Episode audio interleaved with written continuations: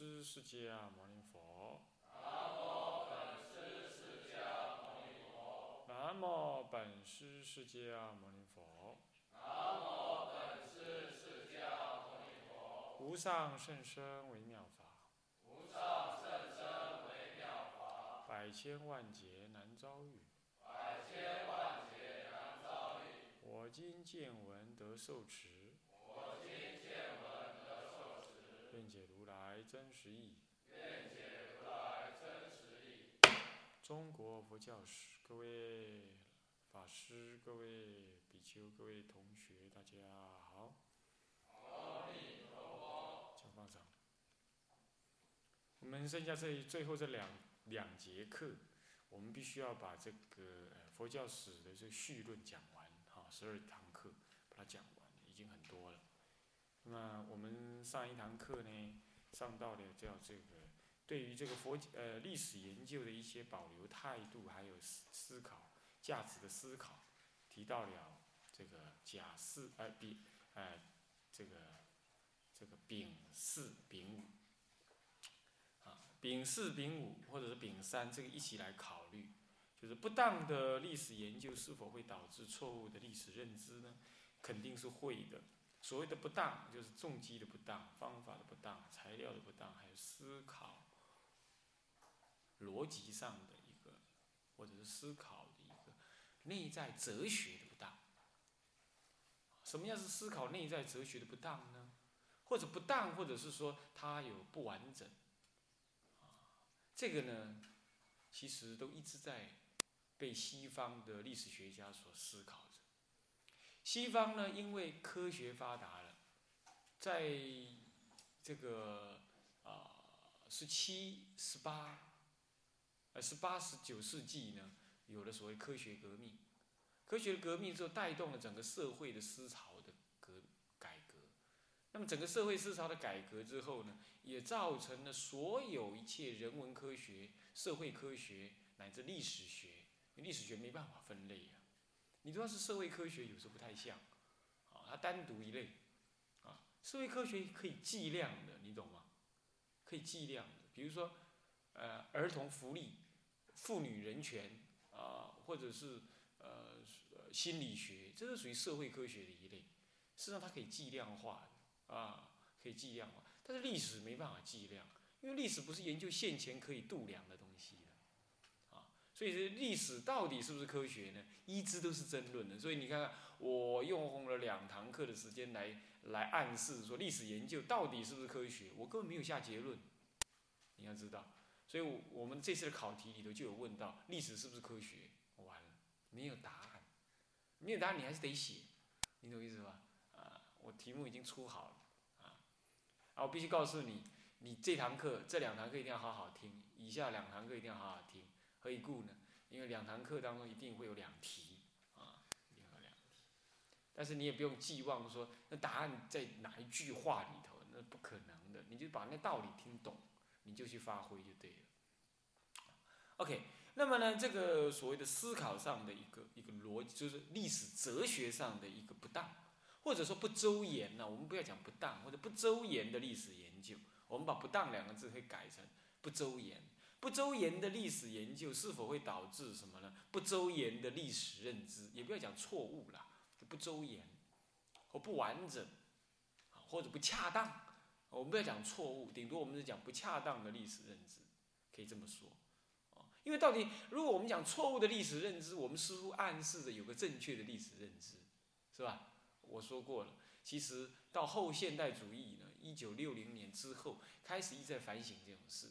事实上，他们产生在哲学上产生一种虚无主义，啊，他认为，哎，历史简直是无法探知的，这样懂吗？啊，这牵涉到西方的很大的这个近两一两百年来的一个思潮啊，啊，其实它是很短的，一两百年就像这昨天一样啊。好，那么呢这样子呢，这个第三呢就是能够了解到。它是会导致一个不不周延的一个历史认知，或不适当的历史认知。然而，不适当的历史认知，是不是就意味着这个这里头有包括有一种历史认知是所谓替政治集团服务的历史认知？这样懂意思吗？啊，比如说在在现在的大陆人士，他们所理解的中华民国是在一九四九年已经怎么样？已经怎么样？被毛泽东灭亡了，你懂意思吗？你懂意思吗？那么呢，这蒋家集团不过是窜逃到台湾，在他的看法是这样。但我们的我们的历史就不是这样，我们历史是这样的。我们呢，为了中华民国不中华民族的道统，嗯，在台湾这边卧薪尝胆，不忘再举，必须要反攻大陆，解救大陆同胞。那这我们历史读的是这回事儿，所以我们说人家是共匪。对，他们说我们呢是可怜的台湾同胞，那么这个到底怎么回事？我想我们还是当局者迷呀，啊，等后来人再去谈吧。但是我们能不能谈清楚呢？很难谈清楚的，只有枪杆子解决，几乎是这样子。所以世间就是这么无奈啊。所以我想一想，我说啊，我出家是对的，是不是这样的？很多人搞移民跑到国外去，为什么？他怕中共来了。为什么出家会怕中共来了呢？中共来了，就说你能够度的众生更多了，你可以这样想，对不对？是不是这样？众生越多，来的人越多，你度的人越多嘛，不是这样吗？你之所以害怕，是因为你预设了你跟他对立的可能。然而，你为什么会跟人家对立呢？你读了，你读了一些历史，因此你对生命的认知就就有点不同，懂吗？你有没有注意到，历史认知影响一个人的行为，绝对影响一个人行为。但是这个话不能跟长老讲，啊，你们的师傅应该没有，呃，我们你们的院，呃，你们的呃这个这个这里的住持大和尚应该是没问题，因为他台湾土生土长。我说的是大陆来的，他一定跟你讲，您小孩子唔捌点点，恁敢知影？阮去互共产党害迄个恐怖，他感受过，认为他被共产党逼迫过的恐惧，所以他绝对。不会相信我这个话的，你懂意思吗？他绝对是要跟什么，跟呃什么英明的蒋公立正，大家立正啊！英明的蒋公怎么样呢？怎么样呢？站在同一边的，这个是历史认知。我们不能够，我们不能说他的认知是错误。就好像没有被火烧过的人，他他可以清清静静的在谈，当被火烧到的时候要怎样，要哪样。那些大地震的时候，有些。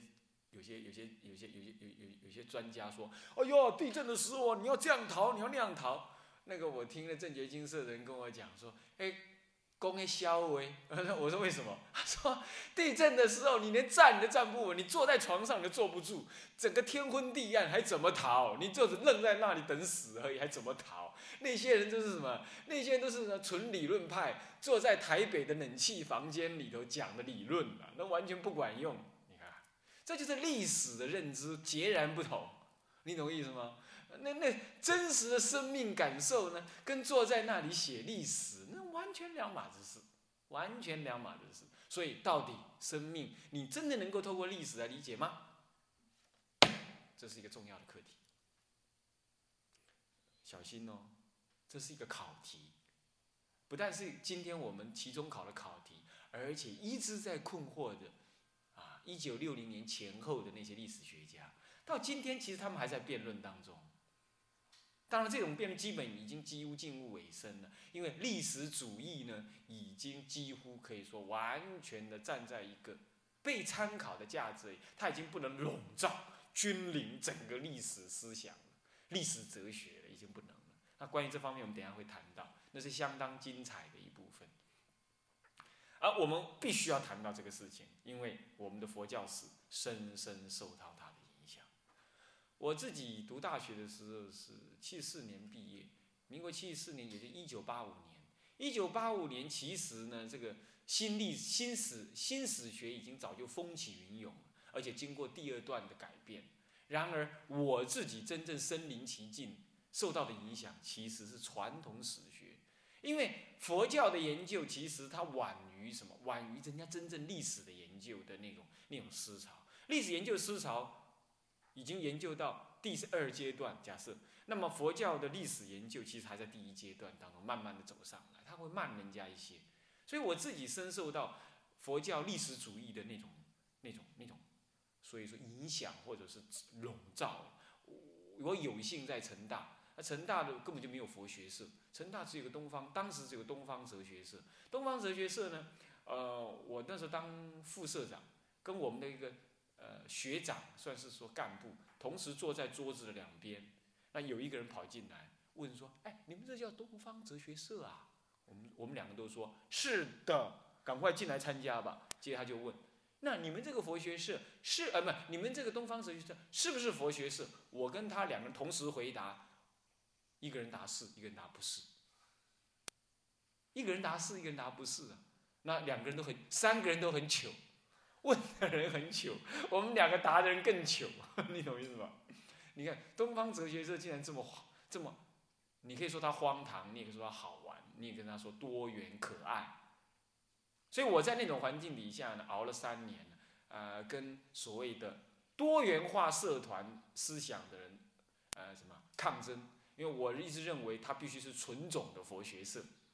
但有人就跟我说，有人就在批评我说，我呢，因为思想太狭隘了，逼走了太多呃社员了。我没有逼走他，我只是说不想信佛的人自悉听尊便，我是这样讲而已。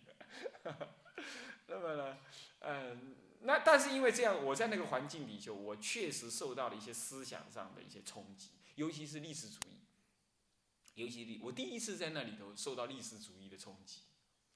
历史主义冲击，第一个最有意思的是，那算是我以前的女朋友，我后来的我的女朋友，她后来是历史系，她现在还在成大历史系教书，已经去留学回来，在那，她跟我讲，她跟我她跟我辩论，她说，那个《金刚经》啊，听清楚啊，什么叫历史主义影响佛教？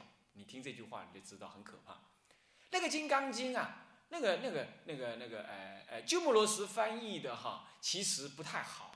呃，你要对照梵文的话呢，你会发现《金刚经》里头好多意思根本不是鸠摩罗什这样翻译的，人家已经都研究出来了。我第一次感受到，哇塞，有这种话，这就是历史主义的一种思潮。什么事情从事实的爬书当中才能找到它的真正价值？《金刚经》好不好？我才不管你有没有修行，或者六祖大师呢是不是透过《金刚经》开悟的？这是。先靠边摆着。我们先来谈论，在历史当中，《金刚经》是怎么被翻译出来的？它翻译的好不好，对不对？有没有跟原文？原文代表一种真实，有没有跟真实相应？如果没有的话，你怎么可以读汉译的《金刚经》呢？我还记得那个是谈这个事情的时候，是一堆人呢，在那个成大女生宿舍前面，那么呢，几个男生，几个女生坐在那里。其实也没有什么聊啦，就在那里不知道在干什么呢，就啊，对对对，那个我们东哲社有个谈聊天会，在那聊的时候，那我就没听，怎么有这种事情？我是什么呢？我是佛教的保守顽固派，对，怎么可能容许这种话语在那弥漫呢？我回去的时候我就努力构思，要怎么突破他们这些荒谬的言论，啊，后来当然上了联姻寺。啊，唱功老人家是绝对传统，在我的观念里头这是对的。但是呢，面对这些刁钻古怪的思想，我该怎么办？这样这种思想从我大二我就开始启蒙了，我就知道说这种这种思，后来我才知道这叫历历史主义，这是历史主义的一种思潮。所以你们一定要知道历史主义，学历史的人也一定要知道历史主义，因为历史足足统摄了什么？西方思潮呢，统摄了一百五十年左右，而且它几乎深入到除了科学以外的任何，除了自然科学以外的任何科学，几乎都有历史主义的影子，好可怕。当然，那个时候是正是中国最衰败的时候。你想，这么强大的思想会不进入到中国吗？当然。我们今天甚至于看到某一些出家人写的佛教文章。乃至佛教论著都充满了历史主义，可怕吧？所以要把你们这群人教会，你们就会什么完全免疫，你们就有那种眼光来看啊，这应该是容易教啊。而且历史主义早已经从什么呢？已经从一九六零年一直到一九八零年，几乎完全被摒除在是吧？不是摒除，而且他的完他的所谓的呃领导地位跟所谓的权威地位已经完全动摇了。他从透过两个方式被动摇，第一个就是所谓哲学思考，就从哲学面来思考，这是出家人最擅长的，来破除它。那么我也一向用这种方式来破除它。那么第二种是从技术层面上的破除，所谓历史研究方法论上面来破除。而刚刚好历史主义呢，也有这两个层面，一个是哲学层面的，一个是方法层面的。而一九六零年之后呢，西方的思潮也刚好用这两个层面来破它。破并不是代表取而代之，其实历史主义还是某种程度的存在着的，乃至于佛教本身也某种程度愿意可以接受历史主义。像是你们的教务主任才会开这门课啊，佛教史，对不对？而我们也才会说佛教史有价值。这种概念本身就是历史主义的一种意涵的。什么是历史主义呢？基本上简单的讲就是说，啊，应该在下面谈到，我先谈一下。历史主义简单讲就是说，透过历史的一个认知，然后来了解你要研究的对象的一个真实的意涵跟价值，这本来就是对的。本来历史就有这种意涵，懂意思吗？中国人一向就是历史主义的民族，对不对？所以以史为鉴，有没有？呃，唐太宗的那个、那个、那个、那个、那个大臣什么？魏什么？魏征，是不是啊？魏征他就是这样讲。是不是这样子啊？以史为为镜，可以知兴替嘛？是不是这样子啊？那么以人为镜啊？那么以什么为镜？以以人为镜，呃，以以以以镜，以什么？以铜为镜是吧？正衣冠，以人为镜能够怎么样？能够怎么样？知张匹是不是？明张匹还是什么样子？对不对？他就讲了，以以铜为镜，以人为镜，然后以史为镜，这这就是这就是很明显的历史主义的概念，你要知道。哦，虽然历史主义后来的发展更极端了啊，但是那个就是一种发轫啊。西方的历史主义产生在十八世纪初期啊啊，这个以后再谈。你你记一下，你记一下，你知道这个概念。你把我这些话哈，你懂不懂没关系，你记下来，以后去外面跟人家谈，你就秀几句给他听，人家就哦，就舒服无聊。其实你你是背背几句话而已，你懂意思吗？但是呢，人家会知道你具有现代感。现在西方的思潮，重要的思潮，你肯定至少思想思潮，你你你有味道在那儿，你有味道在那儿，你必须这样子，你才能降服这些傲啊那那那些那傲慢的众生呢对不对？你知道他们在谈什么然后你还能够知道他们谈什么之后，你还能够超越他们所谈的，然后把佛法的那一套说，您讲啥我知，但是您那个唔对，对的是啥啊？然后言之成理。这次去开那个谢谢启大，他开一个那个什么，召开一个什么宗教法的讨论会，在那个在那个立法院。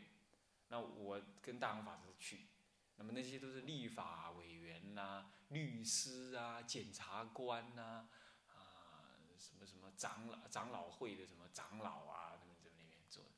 然后我们进去的时候，门一开，他们所有人一看，啊，奶奶那个笑脸呢？他他想法是。大概这是长老的侍者先来，对不对？那等一下长老才来，啊，要开会之前，他们用眼神问我：就你们两个吗？那我也用眼光跟他讲：是的，就是我们两个。然后就开始开会了。那开始开会了，他们谈什么？当然我们也谈，听一听。然后开始我们就讲话了。最后呢，差不多三分之一，没有三分之二，至少有二分之一的发言都是我们在发言。然后要离开的时候，一个一个是检察长。就坐在我旁边。要离开的时候，他就说：“哎，幸会，幸会。”呃，后来谈完了，啊，一大堆人跑来跟我们换名片。为什么呢？因为，当然他刚开始会看你年轻人，你能吐出什么东西？更何况是和尚，大概就是念经而已，对不对？但是，一谈的时候，比如说，我就要求了什么？宗教立法一定要立一个什么原则？立一个国民。宗教共事教育原则，就说一定要要求那个愚痴颠倒的政府怎么样？要设立宗教共识课程，而且要立为原则，宗教法的基本原则。我申论了一些道理，并且举了一些例子，获得所有在场的人呢完全的同意，他们当场就改进去了，就立进去了。而这是我一向到处去演讲的时候痛批的。我说今天台湾的官员完全没有一点宗教常识，是不是？管你妈跟妈祖婆分不清楚，是不是这样子啊？呃，他到处去跟人家讲拜拜，他还劝师傅，他还祝福师傅怎么样呢？啊，这个，嗯，这个，呃，今年寡大探钱，祝师傅大探钱，干脆，干脆你就祝师傅什么多子多孙算了，是不是这样子啊？他他不知道师傅怎么过日子的，是不？他不知道所谓出家人是不能是不去赚钱的，你看他讲这种话，对不对？那像这样子，你说，你说他他的宗教常识愚痴到什么程度？那我就举英国的什么了？第一个大省就德省，他们立宗教法。立立法呢，他们的老百姓必须学第二宗教课程，我就我就举这个例子，我一举出来了，大家频频称是。